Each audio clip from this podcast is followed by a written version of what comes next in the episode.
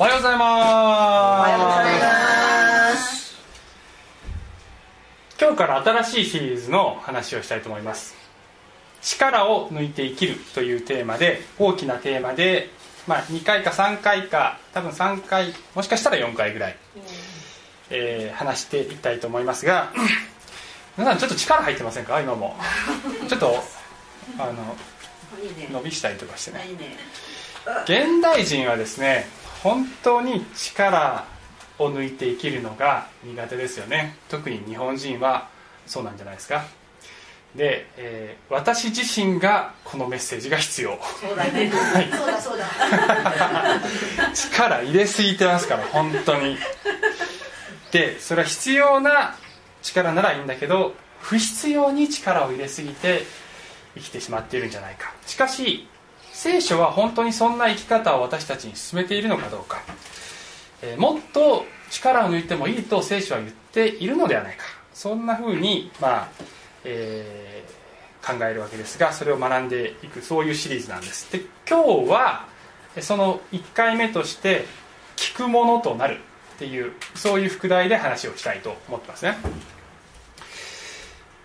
ちょっとあの女性の皆さんにアンケートしたいんですけど極めて個人的な興味からアンケートしたいんですけど、えー、挙手であの返答お願いします。男性っていうのはどうしてこんなに話を聞かないものかなと思う。もしく思ったことがある。常々そう思う。もしくは自分の自分の話をもっと自分のパートナーが聞いてくれたらいいのになとよく思うというような方は手を挙げていただけますか？あああおあはい OK ですね。はい。はいえー、8割方手を挙げますかね。8割方ですね。はい。でも力が入ってる。そうそうそう 上げる力がね。上げる力がね。8割方手を上がったってことはまあ、言うまでもなく男性の皆さんはもっとちゃんと話を聞かないとダメじゃないですか。と、えー、私が皆さんを叱れる立場でないことは高々と上がったその妻の手を見れば明らかなんですけども。そうなんですよね。我が家ではですね、えー、まあ、我が家のケースですと夫が妻に叱られるケースのランキングというものがあるとすると第1位に輝くのは話を聞かないっていう項目になると思いますね。よくですね、えー、この間言ったのに聞いてなかったの？って言われたりとか今私が言ったこと聞いてた？ちゃんとリアクションしてよ。とか、えー、私が話す時はちょっとギター弾く手を止めてくんない？とかね。そういうふうによく言われる人がいるんですようちには。でまあ、そういう時にはですね、えー、私は聞いてたよ聞いてた聞いてた聞いてたっていうふうに言ったり今ちょっと考え事してたからそのいきなり言われてもちょっとそんなこと言われても困るよとか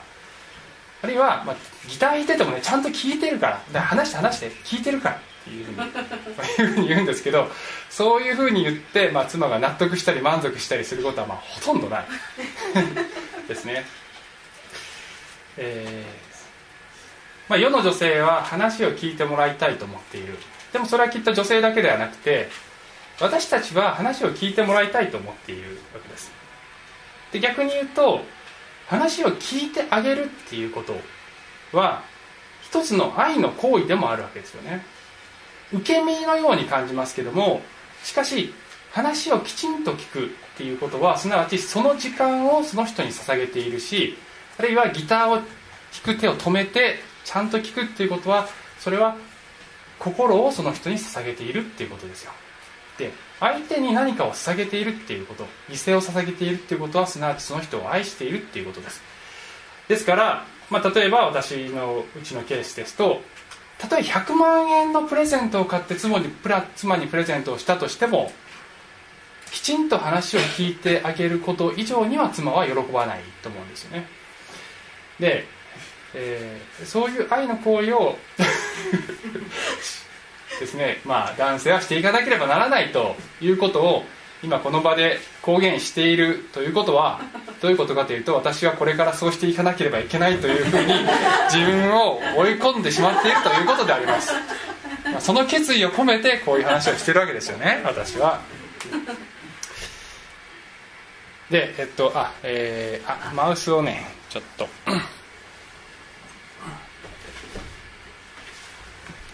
でそれはですね、えー、人間が人間同士で話を聞いてもらいたいと思っているのと同じかそれ以上に実は神様も私たちに話を聞いてもらいたいと思っていらっしゃると思うんです。今日の話のポイントはポイントであり結論は耳を澄ます時間を確保しようじゃないですかということが今日の話のポイントです。で先ほど申し上げたように妻とか、まあ、夫とか友達とか人に対して耳を澄ますことももちろん重要なんですけれどもそれも愛の行為ですけれどもしかし今日特にこの話の中で強調したいのは神に耳を澄ま澄ましてきませんかということが、まあ、最大の今日のポイントであります。えー、これはですね、まあ、先週はあのー、ウッド先生という別の先生が来て、えー、ここでお話をしてくださったんですがその前の週に私はですね聖書の中の「良きサマリア人」っていうイエス様の有名な例え話の話をしたんですよね。でよく良きサマリア人っていうのは、まあ、時間の関係上内容は割愛しますが結論としては隣人愛の話なんですよね、えー、人を愛するために、え私たちは行動していきましょうというそういう話を、まあ、したわけです。イエス様がそういう話をしたという話をしたんですよね。でその話の中で私は最後にですね人に対する愛を示すだけではなくて私たちがどうすればもっと神を愛することができるでしょうかという問題提起をしたんですがそれは最後に問題提起をして終わったんです。で実は今日の話はそれに続く話でじゃあもっと神を愛する方法は何だろうかと考えた時にそれはいろんなことがあるかもしれないですけどもその一つの大きな方法は神に耳を澄ますこと。先ほど申し上げたように聞くことは愛の行為なわけです。そして神に耳を澄ませることは神への愛の行為の一つなんです。ということを学んでいきたいんです。で今日の御言葉はですね。聖書の箇所はこのルカの福音書10章というところにあるある一つのイエス様の、えー、エピソードでありますルカ10章38節から42節さて、彼らが旅を続けているうち、イエスがある村に入られると、マルタという女が喜んで家にお迎えした。彼女にマリアという妹がいたが、主の足元に座って、御言葉に聞き入っていた。ところがマルタはいろいろともてなしのために気が落ち着かず、身元に来て言った。主よ、妹が私だけにおもてなしをさせているのを何ともお思いにならないのでしょうか。私の手伝いをするように妹におっしゃってください。主は答えて言われた。マルタ、マルタ。あなたはいろいろなことを心配して気を使っています。しかし、どうしても必要なことはわずかです。いや、一つだけです。マリアはその良い方を選んだのです。彼女からそれを取り上げてはいけません。イエス様が弟子たちと一緒に旅を続けている中で、ある村に入りました。ここでは名前は出てませんが、これはおそらくベタニアという村で、エルサレムからすぐ近くにあるところの村だったと思われます。そこにマルタとマリアという姉妹がいるわけですね。でちなみにこのマルタとマリアは聖書の別の箇所にも何回も登場しています。で彼女たちには弟のラザロという、えー、人物がいて弟がいて、えー、聖書の別の箇所ではラザロが死んだ時にイエスがラザロを、えー、生き返らせてあげたというそういうエピソードもあります。いずれにしても聖書を見るとこのマルタマリアそしてラザロといったこの兄弟姉妹たちとイエス様との間に深い友情や信仰の、えー、信仰というのは親しく交わると書いて信仰の、えー、があったことが、まあ、聖書から分かるわけです。でこの場面ではイエス様がこのマルタとマリアたちの家に招かれて、えー、おそらく食事をしたり、えー、交わりをしたりしているそういう場面なわけですよね。で、えー、登場人物はここではイエスとマルタとマリアなんですけどもここを訪ねているのはイエスだけではなくて当然イエス様の弟子たちも、まあ、おそらくこの時までに12人すでに揃っていたと思いますが12人の弟子たちも一緒に訪問してるわけですよね。12人プラス1人だから13人少なくとも13人家に来ているというふうに自分の家で想像してみてください。そりゃあもてなしにあたふたと動く動き回るんじゃないですか？でそれをしていたのが姉のマルタなんですよね。マルタは一生懸命にこのイエス様や弟子たちにもてなしのためにバタバタバタバタ働いてたわけですよ。そして一方でマリアはそれをせずにイエスが語られるその話に膝元に座って真剣に耳を傾けていたというわけですね。そこで姉のマルタが腹を立てるわけです。でマリアに直接腹を立てればいいのに本当はもうマリアに腹を立ててるのにもう怒りの矛先がもうマリアだけじゃなくてそれを許してるイエス様にまで腹が立ってきちゃうわけですよね。マリアマルタは。でイエス様にもっと妹にちゃんと言ってくださいよっていうふうに言うわけですよね。でそれに対してイエス様は意外な答えをするわけです。マルタマルタ。こんなふうに名前を2回呼ぶ時は本当にイエス様が愛の気持ちを込めて呼ぶ場面ですね。他にもこういう場面があります。例えばパウロという人がイエス様に出会う時にはもともとサウロという名前だったんですけどサウロサウロというふうに2回名前を呼ぶというのは本当にその人に、えー、言ってあげたいことがある。それは注意であるかもしれないけれども、えー、教えをあげ与えるためであるかもしれないけどもそれは本当に愛の心を持って慈しみを持って言われる時こんなふうに2回言われるんですよね。マルタマルタあなたはいろいろなことを心配して気を使っています。しかしどうしても必要なことはわずかです。いや一つだけです。マリアはその良い方を選んだのです。彼女からそれを取り上げてはいけません。マルタが忙しく立ち働いていることを悪いことだって言ってるわけではないんですよね。それを否定しているわけではないんです。奉仕の気持ちもてなす気持ちが悪いって言ってるわけじゃない。むしろ聖書全体を見るとそれはもちろん当然良いことです。で教会でもいろいろ仕事が発生したりとかして、えー、それをする時は奉仕をするっていう言葉を使いますけどそれはまさに神に対するあるいは人に対する奉仕であるわけであってそれは実に良いことなわけです。でイエス様が来たらば当然もてなしをする、えー、それが、えー、本当に素晴らしいことであるに違いないわけですけれどもイエス様はマルタに向かってそれは重要だけどという言葉は使ってないですよ。でもきっとそういう意味で言われたんだと思います。それは重要だけどもっと重要なことがあるその前にするべきことがある。というふうに言っておられるわけです。それは聞くことなんだよ。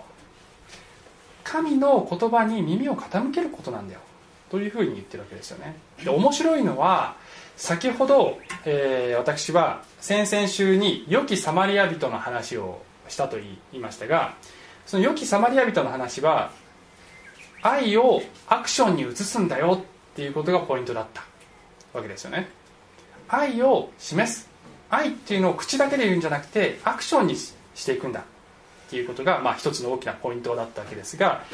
このですね今日の話はその良きサマリア人の話のすぐ後で出てくるんですよ。不思議じゃないですか。だってここではマルタは愛をアクションに移してるじゃないですか。でしょ？愛をアクションに移しているマルタ。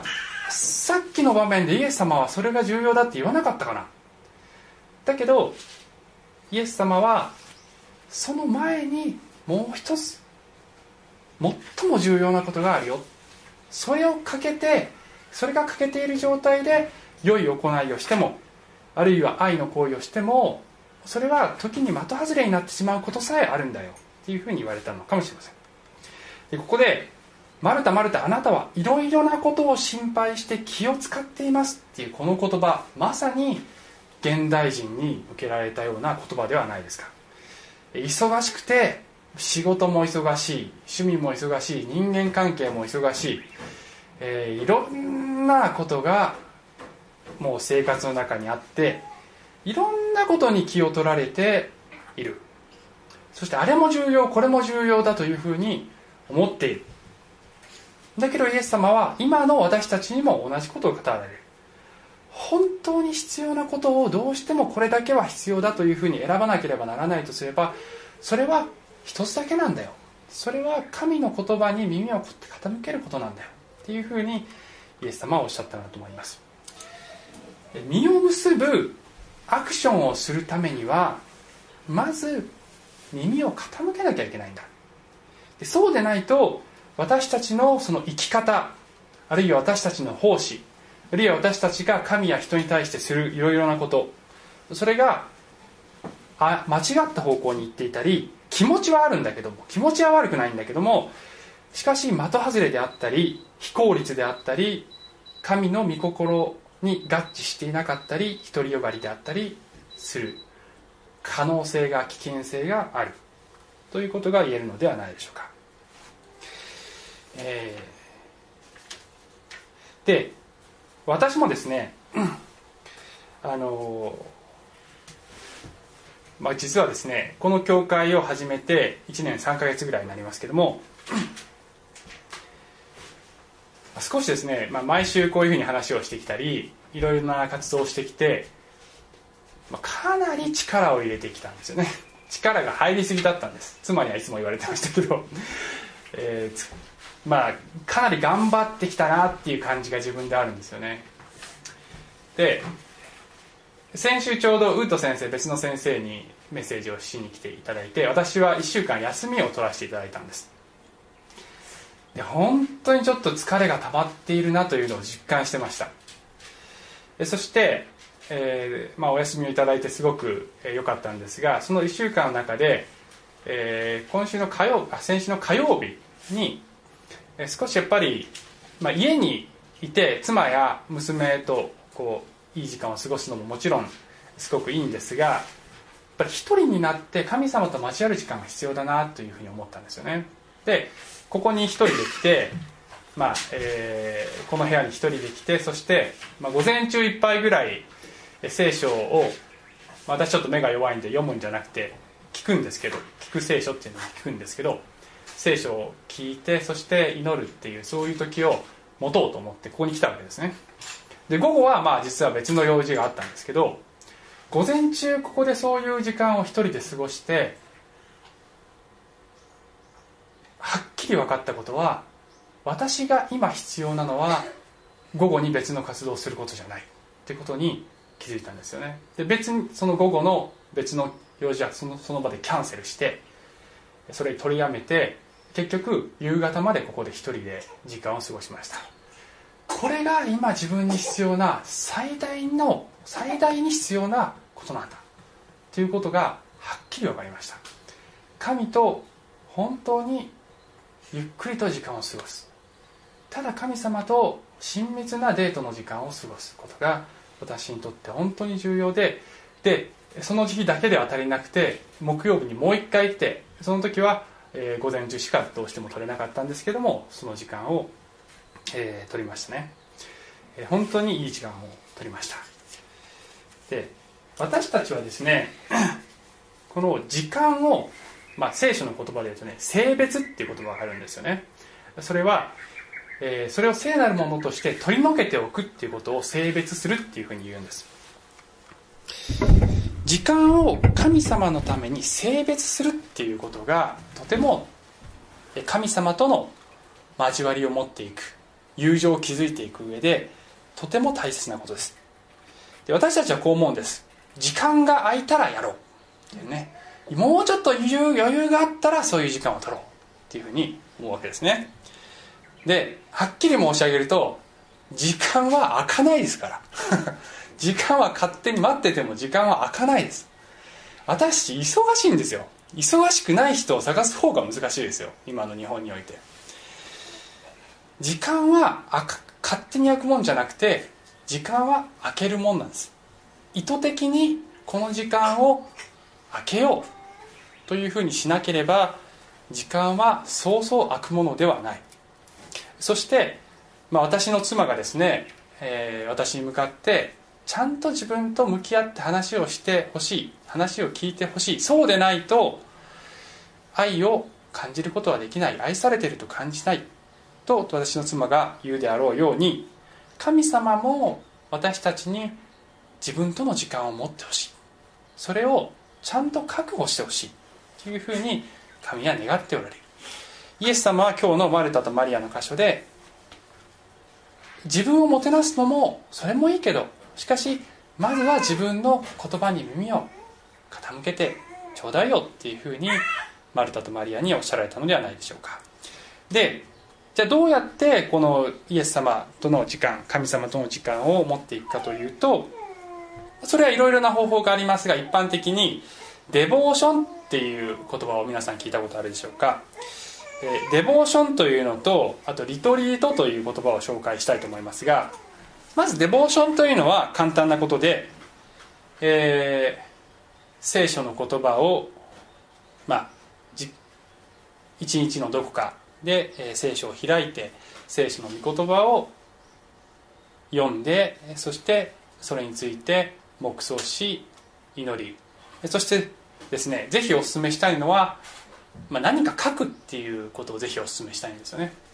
私と妻もですね毎朝、まあ、大体毎朝、まあ、本当にできない時もあるんですけど大体毎朝2人で聖書を開いて祈る時を持ってます。で以前はですね聖書を開いて読んでそれでお祈りして終わりだったんですが最近は最近というかまあ何年か前からはあの少しでもいいから何か書くっていうふうにしてますね。あの私たちの場合はパソコンにずっとパソコンのワードのソフトでずっと毎日書いていってるんですけどノートでもパソコンでも何でもいいんですけども、えー、その時に教えられたこと気持ちに留まった心に留まった聖書の箇所またその時に自分があ悔い改めなきゃと思ったその罪あるいは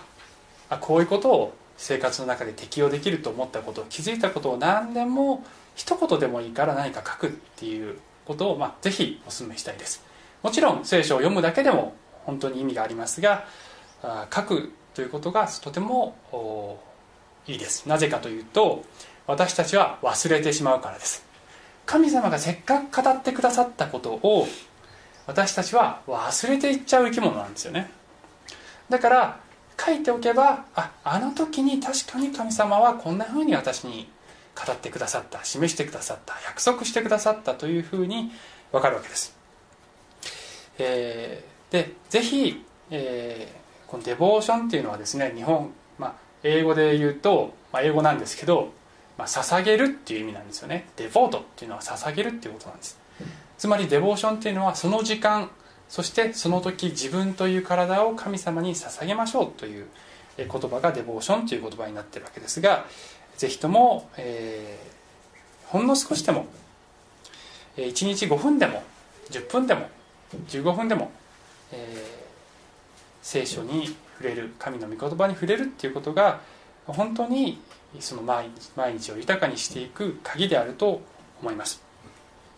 1日24時間あって、まあ、そのうち8時間も寝てるか分かんないですけど8時間寝てるとしても16時間起きてるわけですね。16時間のうち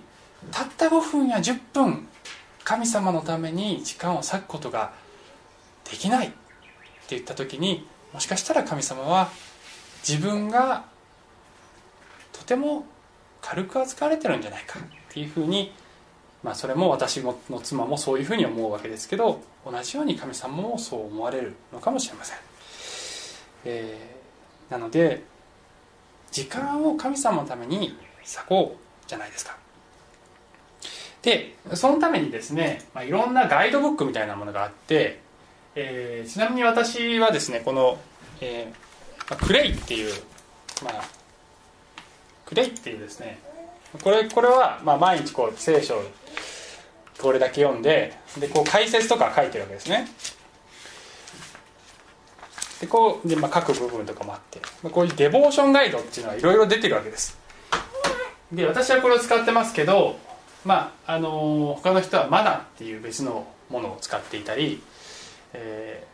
こういうデボーションガイドはいろいろありますのでアッパールームっていうのもありますしいろいろありますのでこういうものを使うっていうこともお勧めしたいと思います、えー、ぜひですねあの神の御言葉に耳を傾ける時ということをお勧めしたいと思います。でもちろんこういうですねデボーションガイドがなくってもあのあの本なんて言ったっけ？あの本あのちょっと名前忘れちゃったけど。あのあれです。あのあの有名な本。なんだっけね皆さんも皆さんの家にありませんか？あのあのあの有名な本ですよ。あれですよ。有名な本です。あれです。あのすごくデボーションに適してるあの本です。あの本えっとほらほら。ここにいる人大体持ってるんじゃないかな。あれ名前はなんだっけあれ。氷天ブーム。え？何ですか？氷天ブーム？違います。それじゃないです。えっとねあのねああ思い出した思い出した。あれです。聖書っていう本。聖書っていう本。あ皆さん持ってますよね？大体の人は。デボーションガイドがなくても聖書一冊あればデボーションはできるわけですでなんで今デボーションに適しているあの本だよって言ったあの有名な本だよって言った時皆さん即答で聖書って出なかったんですか？おかしいじゃないですか。言おうと思った。言おうと思ったけど出なかったですよ。もしかして皆さんは自分の手元に神の御言葉があるということを忘れてるんじゃないでしょうか？忘れてるのかもしれないですよ私たちは自分の手元に何があるかということをとんでもなく貴重なものがあるということをもしかしたら私たちは忘れているのかもしれないですよ。だから即答できなかったのかもしれないですよ今。ちょっと意地悪をしてますけど、えー、私たちが手元に持っているこの御言葉の価値をぜひ思い出してください。そこに神の知恵と知識がその宝が込められているわけです。それを開かないとすればそれは人生において最大のロスであると言えると思います。もう一つリトリートっていう言葉は聞いたことありますかね。リトリートっていうのはですねあのまあ、この教会が始まった頃によく塩沢さんの家で私の家族と塩沢さんの家族で、えー、集まってよくやっていたんですけども、まあ、集まって、えー、まあ、午前中いっぱいぐらい集まってそして一回みんなでお祈りするんですけどその後散らばっていって、まあ、家の片隅とか庭とかそれぞれ散らばって一人だけで聖書を開いてゆっくりと聖書の御言葉をかみしめる。そして神様と時間をゆっくり過ごす。もう何にも邪魔されずそういう時間を過ごすっていうことをリトリートって言います。ちなみにさっき私がこの間この家でやりましたって言ったのは一つのリトリートです、えー、リトリートっていうとですね、まあ、国によっては例えばアメリカとかで、まあ、アメリカの教会とかでリトリートっていうとどっちかというとどっかの自然のきれいなところにキャンプに行ってみんなでこう楽しくいっぱい遊びとかいろんなことをしながらであとメッセージメッセージとかも聞きながら楽しく過ごそうっていうのをリトリートっていうふうに言うこともあるんですがまあ私たちの教会ではそういう感じのことをリトリートっていうんじゃなくて本当に静まってこの忙しい喧騒から離れて神様とゆっくり時間を持つことをリトリートっていうふうに呼んでいるんですよね。でそれはこの教会の一つの特徴であり役割であり文化であり、えー、神様から与えられた使命であるというふうに思っていて、えー、まあ、その後ですね私の家族も塩沢さんの家も新生児ができてしまったのでちょっとできなくなってしまったんですけどもまた再開していきたいと思っています、えー、少しずつこの教会はリトリートをする教会だっていうふうにしていきたいなっていうふうに思ってます。で私たちがこのようにデボーションしたりリトリートをする時に毎回毎回聖書の御言葉がビンビンこうあもう今日もこういうすごいことが示されたとか今日もこういうことを神様教えてくれたとか今日もこんなすごい感動があったとかいうふうに高揚感があるわけではないですよね。私の経験だと、まあ、ある人もあるかもしれないですけど。あのすごくそういう時もあります。だけど毎日それがある。毎回それがあるっていうわけではないかもしれないです。しかし聖書を開くんですよね、まあ、聖書難しいので難しい部分もあるので特に今日難しくてよく分かんなかったなっていうこともあるかもしれないです。だけど聖書を開いていきます。なぜかというと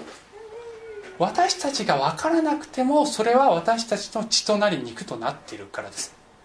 例えば肉体のことを考えても分かると思います。皆さん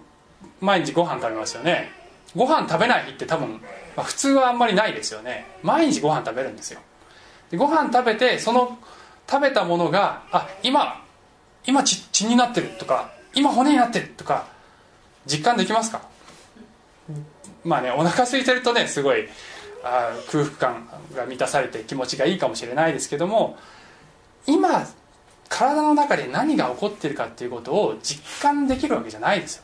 実感できなくても今日はですね今日の朝の私の朝食は、えー、サラダルッコラでした。でルッコラだけのサラダでした。今思い出した思い出しましたけどルッコラだけで食べるとね辛いんだ、ね、で妻に用意してくれた妻に「これルッコラだけだね。ちょっと辛いねこれ」って言って「他に何か入れるもんないの?」とか言ったけど「あのない」って言うから「食べなくていいよ」って言われたんですけどまあでもまあ健康にいいから食べるよっつってでも辛いねって言っていうふうに。辛い辛くても栄養があるんだよっていうふうに妻が今日の朝言いましたね。で聖書の中には読んでてちょっと耳が痛いことも書いてあるわけですよ。別にすごく美味しいって感じることもないかもしれないです。御言葉は聖書の中では霊の食物だっていうふうに書いてるんですよね。霊の食物だって書いてるんです。私たちの肉体の食物を肉体が取らなければいけないように私たちの霊も霊の食物を取らないといけない。それを取らなければどうなるか。それは体と同じでその霊は衰退して弱っていくわけです。そしてそれを取る時にそれがいかにして栄養になってるかっていうことを毎回分かるわけではないんですけど確実に栄養になっているんですよ。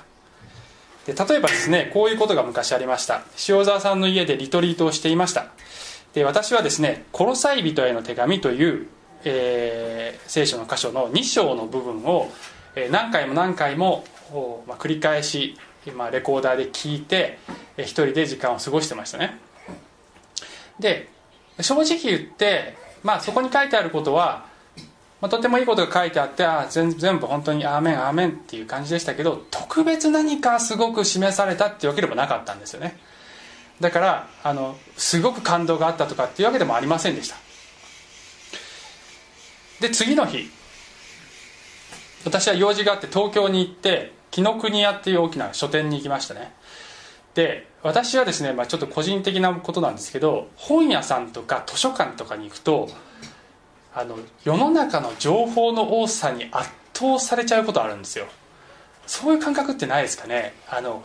こんなにたくさん世の中にはいろんな情報とか知恵とか知識とかいろんな人がいろんな考えがあって面白そうなことや興味深いことがいっぱいあるのに私はその1万分の1も吸収できないんだなっていうそういうものすごい無力感に襲われることがあるんですよね。で私あの目が弱いんで普通の人みたいに本が読めないのであの特にそうなんですよね。で本屋さんに行ってあああの本も面白そうだなあの本も面白そうだな読みたいなでもそんな時間もないし、まあ、目も弱いしああってなっちゃったりすることが私あるんです個人的に。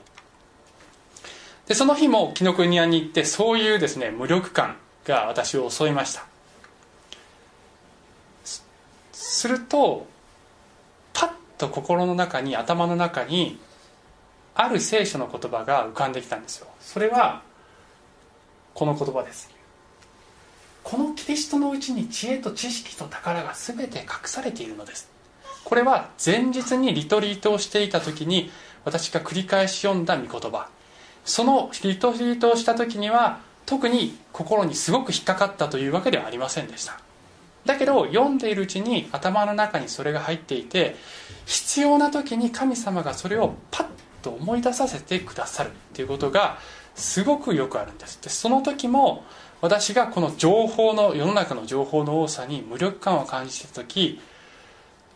たかしあなたはこの情報を全部吸収する必要なんかこれっぽっちもないんだよ。全部知らなきゃいけないなんてことはこれっぽっちもないんだよ。あなたは聖書を開きキリストの言葉またキリストから神から与えられている言葉をよくかみしめそれを味わう時にそこに本当に人生で必要な知恵と知識の宝が隠されてるんだよ。ということを頭の中にこの御言葉がパッと浮かんで神様が思い出させてくださって私はその時平安を得ることができたんですよね。でデボーションとかリトリートとか聖書を開いていつも